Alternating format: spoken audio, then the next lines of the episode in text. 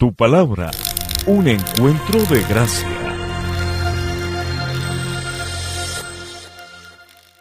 Hola hermanos y amigos de la iglesia Tu Palabra. De veras que es un gusto estar este día saludándolos, bendiciéndolos en el nombre de Jesús. Es para mí un privilegio eh, compartir la palabra este día con ustedes y saber que me permiten entrar ahí a su hogar para poder eh, compartir esto que Dios ha puesto en mi corazón. y estoy seguro que eh, hoy el Señor eh, nos va de alguna manera a confrontar con el tema que traigo, que es algo relacionado con la oración. Y por cierto que quisiera iniciar con eso mismo, haciendo una oración. Amado Padre Celestial, te damos gracias por, esta, por este día, Señor.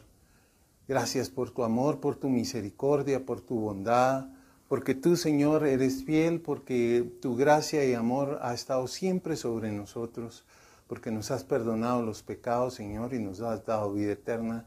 Te damos gracias, Señor. Hoy te queremos agradecer porque tenemos el privilegio de comunicarnos contigo a través de la oración y queremos, Señor, que tú nos hables a través de tu Espíritu y tu palabra esta mañana. Gracias, Padre, en el nombre de Jesús.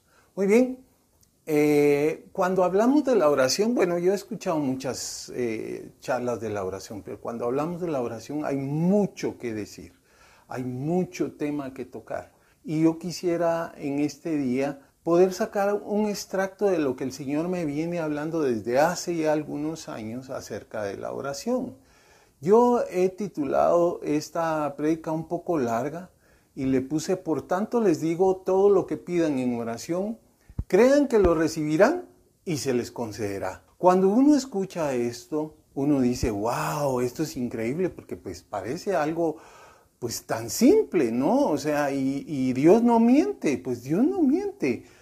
Todo lo que pidan en oración, crea que lo recibirán y se les concederá. Pero cuando el Señor Jesús habla de la oración en diferentes pasajes de la Biblia, encontramos que hay varias cositas que deben de ser tomadas muy en cuenta, ¿sí? Eh, entendemos que la oración es una herramienta poderosa que el Señor nos ha dejado a todos nosotros para que podamos ver la gloria de Dios en nuestras vidas, ¿sí? Y, y, este, por ejemplo, en la armadura del creyente, pues tú no encuentras la oración en la armadura del creyente, pero resulta que en el versículo 18 del capítulo 6 de Efesios, despuésito de que termina de Pablo de narrar la armadura del creyente, encontramos que nos da una información que es determinante acerca de la oración. Dice Efesios 6, 18, con toda oración y súplica, oren en todo tiempo en el Espíritu, y así velen con toda perseverancia y súplica por todos los santos. Es decir, la palabra de Dios desde ya ahí nos está poniendo lo eh, que es un elemento importante para el creyente, para nuestra batalla del día a día. Pero hoy quiero centrarme en puntos importantes que el Señor Jesucristo dejó eh, marcados para la oración. Y voy a tener que decir que más que puntos son requisitos, ¿sí? Si tú quieres saberlo, esto es más que un... Eh, son requisitos que hay para que el proceso de la oración nosotros podamos ver la mano de Dios en esto. En Mateo 6, el Señor Jesús nos da unas instrucciones muy simples y, encontramos que el Señor nos habla de que hay que ir a orar a un lugar a, a solas y, no orar con palabras repetitivas. Es decir, debemos de buscar un lugar en privado para hablar con Él y dice que Él entonces nos va a recompensar. Y también debemos recordar que esto no es un ritual donde yo tengo que hacer una serie de repeticiones, sino tratar de entender que es un momento de relación y comunión con nuestro Padre. Y, y, este, y Él dice ahí en su palabra de que él ya conoce las necesidades que tú y yo tenemos antes que las pidamos. Entonces la pregunta sería, ¿para qué orar? Porque el Señor quiere que nosotros le pidamos. Él quiere eso, que le pidamos. Y sabes qué? Además la oración es de beneficio para nosotros. Cuando nosotros oramos, lo que hacemos es fortalecer nuestra fe. De hecho, Mateo 7, versículos 7 y 8 dicen, pidan y se les dará, busquen y encontrarán, llamen y se les abrirá, porque todo aquel que pide, recibe, y el que busca, encuentra, y al que llama, se le abre. Es decir, el Señor nos está dejando muy en claro que para poder recibir, yo tengo que pedir. ¿En qué? En oración, por supuesto. Que para buscar algo tengo que buscarlo en el Señor a través de la oración y tengo que tocar el corazón y, y alcanzar mi relación con Dios, la puerta del corazón de Dios a través de la oración. Es decir, la oración el Señor la deja como algo que tenemos que hacer. Pidan, busquen, llamen. Y el Señor dice que va a responder. Ok, entonces ese es el primer punto que nosotros vemos y que muchas veces lo hemos oído en enseñanzas y en predicas. El segundo punto es orar en todo tiempo y no desfallecer. En este punto nosotros encontramos que el Señor Jesucristo nos deja un par de parábolas en donde nos narra situaciones que dejan claro el interés de Él que nosotros eh, oremos en todo tiempo y no desfallezcamos. Es lo mismo que leímos en Efesios, orar en todo tiempo y, en perseverancia. Lucas capítulo 18, versículos 1 al 8, dice, Jesús les contó una parábola para enseñarles que ellos debían orar en todo tiempo y no desfallecer había en cierta ciudad un juez que ni temía a Dios ni respetaba a hombre alguno. También había en aquella ciudad una viuda, la cual venía a él constantemente diciendo, hágame usted justicia de mi adversario. Por algún tiempo el juez no quiso, pero después dijo para sí, aunque ni temo a Dios, ni respeto a hombre alguno, sin embargo, porque esta viuda me molesta, le haré justicia no sea que por venir continuamente me agote la paciencia. El Señor dijo, escuchen lo que dijo el juez injusto. ¿Y no hará Dios justicia a sus escogidos que claman a Él día y noche? ¿Se tardará mucho en responderles? Les digo que pronto les hará justicia. No obstante, cuando el Hijo del Hombre venga, hallará fe en la tierra. Entonces, un punto importante que yo quiero resaltar entre los tantos que hay acá es que el Señor relaciona la fe con la oración, ¿sí? Con el pedir, ¿sí? Y dice, ¿será que el Hijo del Hombre cuando regrese hallará fe en la tierra? Y la semana pasada escuchábamos al pastor Robert eh, contándonos acerca de una estadística que de, de tres creyentes, uno ya no está teniendo ninguna relación con la iglesia, al menos eso fue lo que yo entendí. Es decir, el 30% de los creyentes no están ya teniendo una relación con el Señor. ¿Y por qué crees tú que es eso? Pues simplemente por eso, porque no oramos, ¿sí? Cuando nosotros no oramos empezamos a apagarnos, ¿sí? Y mira que este ejemplo, aunque parece un poco fuerte, eh, en realidad lo que el Señor nos está mostrando es que si nosotros los seres humanos a veces hacemos las cosas porque nos vemos forzados, porque nos están presionando, porque nos están insistiendo y uno hace las cosas más por eso, el Señor que es todo amor, ¿cómo no va a respondernos a nosotros que somos sus escogidos, sus amados, ¿sí? Y es importante entonces que nosotros veamos que el Señor quiere que oremos en todo tiempo y con perseverancia. A mí lo que más me impacta eh, en todos los temas de oración que el Señor eh, Jesús eh, habla es que, es que algunas veces algunos usan estas palabras de, que el Señor Jesús usa para confundir al creyente, ¿sí? Es decir, el Señor Jesús dijo que pidiéramos lo que quisiéramos y lo íbamos a recibir.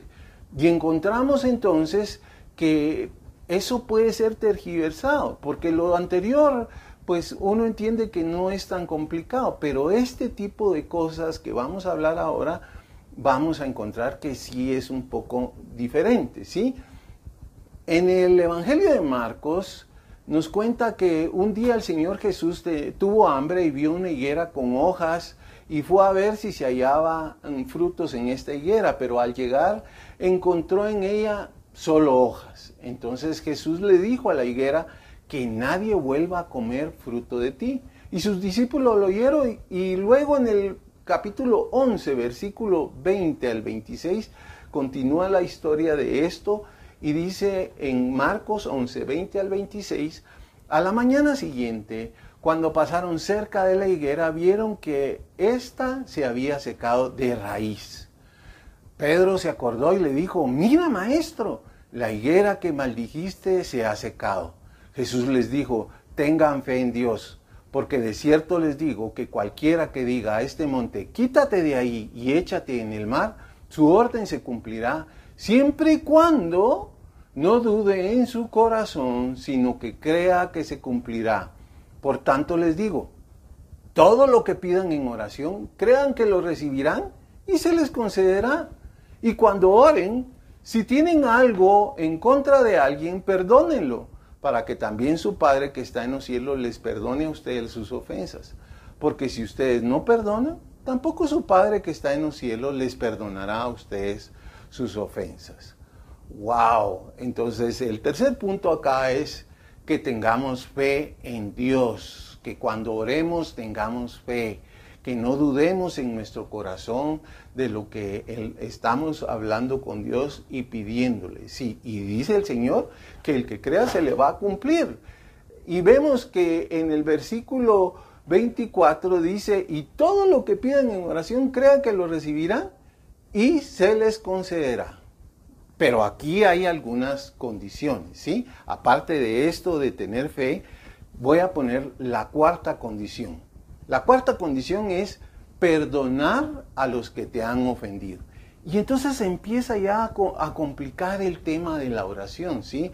Porque ya entra una situación en donde ya depende de algo que yo tengo que hacer que Dios me está pidiendo, ¿sí? Es decir, perdonar a los que me han ofendido ya es una cosa un poquito más allá. Es decir, orar al Padre a solas, no, está bien. Perseverar en la oración, perfecto. No desfallecer en la oración, podemos orar todos los días, orar con fe, sin, sin dudar en nuestro corazón y creer que Dios me va a cumplir lo que yo estoy pidiendo en, en, en oración. Pero, pero, si yo tengo un resentimiento, un rencor, un odio, el Padre no me perdona. Es decir, yo quedo como un incrédulo delante del Padre con todos mis pecados y yo no perdono a alguien. Y esta condición que está después de esos versículos, después del versículo 24, muchas veces no se toma en cuenta. Creemos que yo puedo andar con resentimientos, con odios, con rencores, juzgando, peleando, con ira y creemos que con eso yo puedo llegar delante del trono del Señor y, pedirle con toda la perseverancia, con todo lo que ya dijimos, y que Dios me lo va a conceder.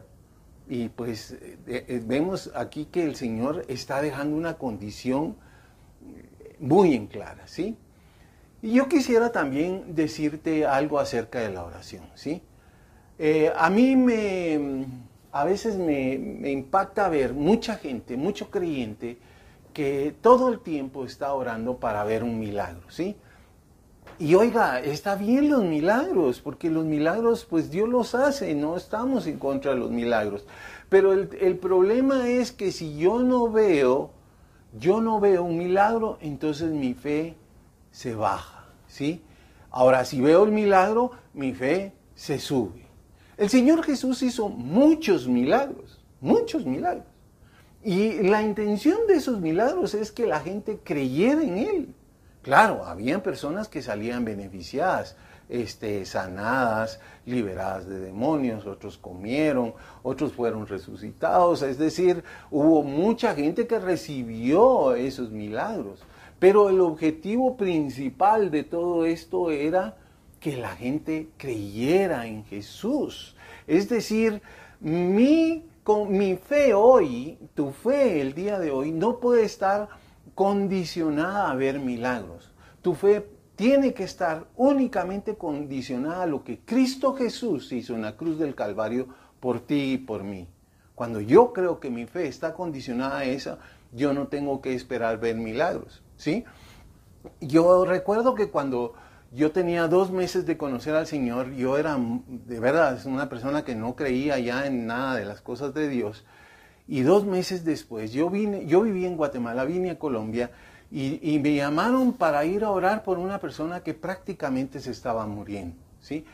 Y yo fui a orar por esta persona y ahí me encontré yo con un familiar que me dijo, ore usted.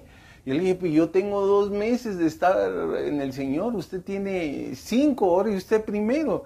Y ella oró, pero ella lo que hizo fue decirle a Dios, Señor, te lo entregamos, gracias por el estigo y esto y el otro. Bueno, y yo pensé, yo había leído un libro recientemente en donde decían que uno podía orar y ver milagros. Y oré, esa, esa tarde yo oré y, le impuse manos, como decía el libro, y me fui a acostar en la noche a la sala porque ahí me tocó dormir en esa casa. Y a medianoche el escándalo era que este señor se había levantado y había sido sanado completamente. Entonces, uno verdaderamente a veces eh, no se da cuenta que Dios hace ese milagro es más para que crean. ¿Quién creen ustedes que fue el que más creyó ese día? Pues yo, yo fui el que creí. Mucha gente pues tal vez no creyó, pero yo sí creí. Pero sabes qué, hoy a esta altura yo no puedo estar esperando ver milagros para ver si creo o no creo, si mi fe se mantiene o no. Ok, pasemos al siguiente punto, el número 5. Este también es algo simple y no es difícil de cumplir. Que dos, tres o más se pongan de acuerdo y el Padre les concederá lo que pida.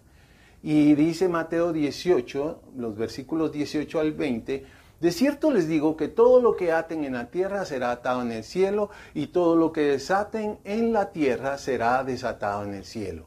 Una vez más les digo que si en este mundo dos de ustedes se ponen de acuerdo en lo que piden mi Padre que está en los cielos, se los concederá. Porque donde dos o tres se reúnen en mi nombre, allí estoy yo en medio de ellos. Entonces un punto aquí a resaltar es que cuando nosotros oramos dos, tres o más en el nombre de Jesús, y estamos en unidad en lo que estamos pidiendo, estamos seguros que el Señor nos está escuchando y es otro motivo más para poder tener esa certeza de que Dios nos va a conceder lo que estamos pidiendo, siempre y cuando entendiendo que hay otras cosas más anteriores que estamos hablando y otras que vienen ahorita que te voy a explicar. Pero este es un elemento importante, la unidad, el acuerdo que tiene que haber cuando oramos con nuestra pareja, cuando oramos en familia, cuando oramos en iglesia. No podemos unos estar orando una cosa y otros orando otra cosa. Unos orando por unos y otros orando por otros. Tenemos que ponernos de acuerdo. Muy bien, el, el sexto punto es creer en Jesús y pedir todo en el nombre de Jesús que Él lo hará. Juan 14, 11, 15 dice, créame que yo estoy en el Padre y que el Padre está en mí. De otra manera, créanme por las obras mismas. De cierto, de cierto les digo, el que cree en mí hará también las obras que yo hago. Y aún mayores obras hará, porque yo voy al Padre. Y todo lo que pidan al Padre en mi nombre, lo haré, para que el Padre sea glorificado en el Hijo. Si algo piden en mi nombre, yo lo haré. Si me aman, obedezcan mis mandamientos. Eh, entonces aquí entendemos de que una de las cosas que el Señor Jesús nos está diciendo es que todo lo que oremos, lo oramos en el nombre de Jesús. Sea porque tú quieres pedir algo, sea porque tú quieres agradecer algo, en todo momento, en toda ocasión, cualquiera que sea la circunstancia, cuando ores por tus alimentos, cuando bendigas esos alimentos, cuando bendices a tu familia, cuando tú quieres bendecir a alguien, yo te bendigo, no, yo no soy quien para bendecirlo, bendecirlo, y yo digo, yo te bendigo en el nombre de Jesús, porque ese es el nombre que vale, el que tiene el poder. Así que cuando nosotros oramos y hacemos algo, y tenemos que hacerlo en el nombre de Jesús. Otro elemento importante es permanecer en Jesús. Juan 15, 7 dice, si permanecen en mí y mis palabras permanecen en ustedes, pidan todo lo que quieran y se les concederá. Yo quiero acá resaltar en esta cita bíblica, quiero que la vuelvas a leer ahí. Si permanecen en mí y mis palabras permanecen en ustedes, pidan todo lo que quieran y se les concederá. Es decir, hay dos cosas que el Señor Jesús nos agrega aquí para que nuestras oraciones se nos puedan conceder lo que estamos pidiendo, ¿sí? Una es permanecer en Jesús. ¿Qué significa permanecer? En Juan capítulo 15 él viene hablando de que él, es la vid y nosotros somos las ramitas, ¿sí? Que están naciendo listas para dar fruto. Es decir, si permanezco unido a Jesús y el fluir del Espíritu Santo en nuestras vidas se está manifestando, pues nosotros definitivamente vamos a dar fruto. Es decir, voy a tener una relación tan cercana con el Señor, pues que yo voy a escuchar su voz. Yo voy a conocer qué es lo que Dios quiere y qué es lo que Dios no quiere. Es decir, yo no tengo necesidad de estarme preocupando de, qué es lo que le voy a pedir porque Él ya lo conoce. Cuando yo tengo una relación con Dios, Dios conoce mis necesidades. Yo permanezco en Él, Él conoce mis necesidades. Yo puedo orar y claro que lo hago, ¿sí? Pero estoy permaneciendo en Él. Entonces lo que yo pida, ojo con esto, que están de acuerdo con las palabras, ¿sí? Porque las palabras permanecen en mí, entonces lo que yo pida me lo van a conceder. Entonces, ¿qué puedo pedir? Si no es solo lo que es la voluntad de Dios y sus palabras, ¿sí? Y eh, es lo que el Señor desea, que nosotros permanezcamos unidos a Él y su palabra permanezca en nuestros corazones para que nosotros podamos dar frutos, ¿sí? Y agrega algo más en este eh, pasaje de la Biblia, en Juan 15, eh, él repite en Juan 15, en los versículos 12 y 17, que nos amemos los unos a los otros. Dice eh, el mandamiento, este es mi mandamiento, que se amen los unos a los otros como yo los he amado. Es el versículo 12. Es decir, que otra condición que el Señor nos está mostrando es que cuando yo permanezco en el Señor Jesús, entonces yo voy a poder amar a mi prójimo, ¿sí? Y eso no va a ser problema. Entonces hay una condición, yo estoy permaneciendo, amando a mi prójimo y su palabra permanece en mí. Entonces yo puedo pedir lo que sea, o sea, yo puedo orar. Imagínate lo que va a pedir alguien que permanece unido al Señor Jesús, ¿sí? Y entonces vamos a ver también que en este mismo contexto el Señor nos invita a todos, más bien nos ordena a todos, que tenemos que dar muchos frutos, permanecer en Él y dar muchos frutos. Así es que hay que entender que cuando alguien permanece en el Señor Jesús, su vida es transformada. Hay comunión, Él escucha su voz y Él lo obedece. Y entonces lo que pida, va a estar de acuerdo a la voluntad de Dios y claro, se le va a conceder. Y no debemos olvidar que si nosotros obedecemos sus mandamientos, dice ahí mismo, nosotros seremos amigos de Él. Así que esto es el resumen de lo que nosotros podemos encontrar en el tema de la oración. Yo quisiera que si tú tienes la oportunidad puedas tomar nota de estos ocho puntos que hemos estudiado o analizado el día de hoy. Y creo que la oración, se nos, la oración que hacemos se complica algunas veces cuando nos toca morir a nosotros mismos, cuando nos toca cumplir lo que Dios está mandando que hagamos, ¿sí? En este caso, perdonar a, a muchas gentes, andar sin rencor, sin resentimientos, amar al prójimo, wow. solo esos dos elementos ya lo dejan a uno como complicado, ¿sí? A veces orar en unidad, eso, hasta eso mismo nos cuesta. No, lo demás hay algunas cosas como orar en el nombre de Jesús, irme a solas, tener fe, o sea, uno, uno puede decir muchas cosas, pero yo quiero que tú este día, tú analices realmente cómo está tu oración con el Señor. El objetivo hoy es estás orando, estás pidiendo a Dios dirección para tu vida, para tu familia, para tus finanzas. En estos momentos que probablemente muchas personas están pasando algunas penas o situaciones difíciles, ¿estás tú dedicando un tiempo para tener esa intimidad con Dios? He aquí algunos elementos que Dios nos da y que quiero que este día tú tengas la certeza de que Dios cumple sus promesas y que Él te va a conceder lo que pidas en oración. Pero ojo con esas condiciones que yo puedo ver que están escritas en sus palabras. Así que te invito a que no ceses de orar. Si no lo estás haciendo, te invito a que empieces a orar, a buscar al Señor en comunión y que pueda haber milagros como yo los he visto. Quiero terminar compartiendo eh, un testimonio rápido. Hace algún tiempo, eh, eh, hace algún tiempo yo estaba, mi esposa, mi primera esposa que falleció, estaba muy enferma y todos oramos y todos ayunamos y todos clamamos y, y esperamos y declaramos, esa es la palabra hoy, declaramos esa, esa sanidad para ella y esa palabra sobre ella, que todo lo que uno pida, ¿sí?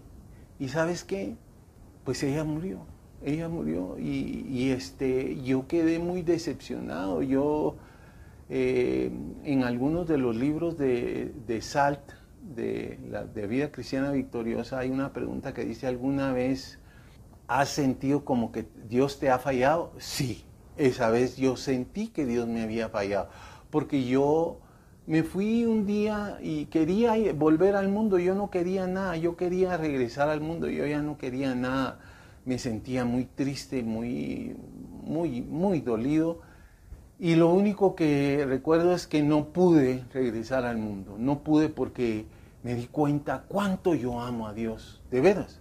Pero mira, el Señor me llevó a un lugar apartado y ahí empecé yo a hablarle y le dije, mira Señor, aquí en tu palabra tú dices que todo lo que pida, todo lo que pida, todo lo que pida, ¿sí? Y entonces el Señor me contestó, ¿cuántas cosas ha pedido, pidió el Señor Jesucristo aquí en la tierra para Él? Y yo me acordé de una, ¿sí? Señor, Padre, si te es posible, aparta de mí este cáliz, pero que no se haga mi voluntad, sino la tuya. Es la única cosa que Él pidió para Él, la única. ¿Y sabes qué? No se la dieron. Entonces yo dije, bueno, pues si el que dijo esas palabras le pasó eso, ¿cómo le irá a uno, no? Es que aquí viene otro punto importante. Cuando oramos, la soberanía y la voluntad de Dios está sobre todo, ¿sí? Está sobre cualquier cosa, sobre cualquier persona, sobre cualquier circunstancia, sobre cualquier necesidad, porque los planes de Dios son perfectos probablemente nosotros no entendemos por qué a veces Dios no hace o hace ciertas cosas, o por qué Dios no da o da otras cosas. Pero ¿sabes qué? La palabra de Dios dice que todas las cosas obran para bien de los que amamos. Y hoy puedo decirte que yo he sido bendito, bendito por, por el Señor en todo lo que Él ha estado haciendo en mi vida. ¿sí? Yo le doy gracias porque eh, él pudo tener el amor para tratar conmigo y enseñarme de que el Señor Jesucristo con tanto amor se entregó y aunque tuvo la oportunidad de, no entregarse y el Padre de concederle lo que pedía, el Señor eh, fue a la cruz del Calvario y pagó eh, con su vida y dio toda su sangre para que nosotros hoy tengamos vida y vida eterna. Así es, hermanos, que cuando también oremos, entendamos que la soberanía de Dios es grande, ¿sí? es única. Él es Dios, Él, es, él hace las cosas como Él le place, porque Él es Dios. Y algunas personas tienen problemas con eso, ¿sí? Les molesta que Él sea Dios y que haga lo que se le dé la gana porque no entienden, porque no entienden a Dios. Pero hoy lo único que sí te, yo te digo, si tú estás pasando algo y no has visto la mano de Dios, revisa estos puntos que vimos y pregúntale a Dios cuál es su voluntad respecto a lo que estás pidiendo. ¿Sí? Déjame orar por ti en, esta, en este momento. Padre, yo te doy gracias por mi hermano y mi hermana, por cada uno de los creyentes que están viendo y escuchando este mensaje en este día, Señor.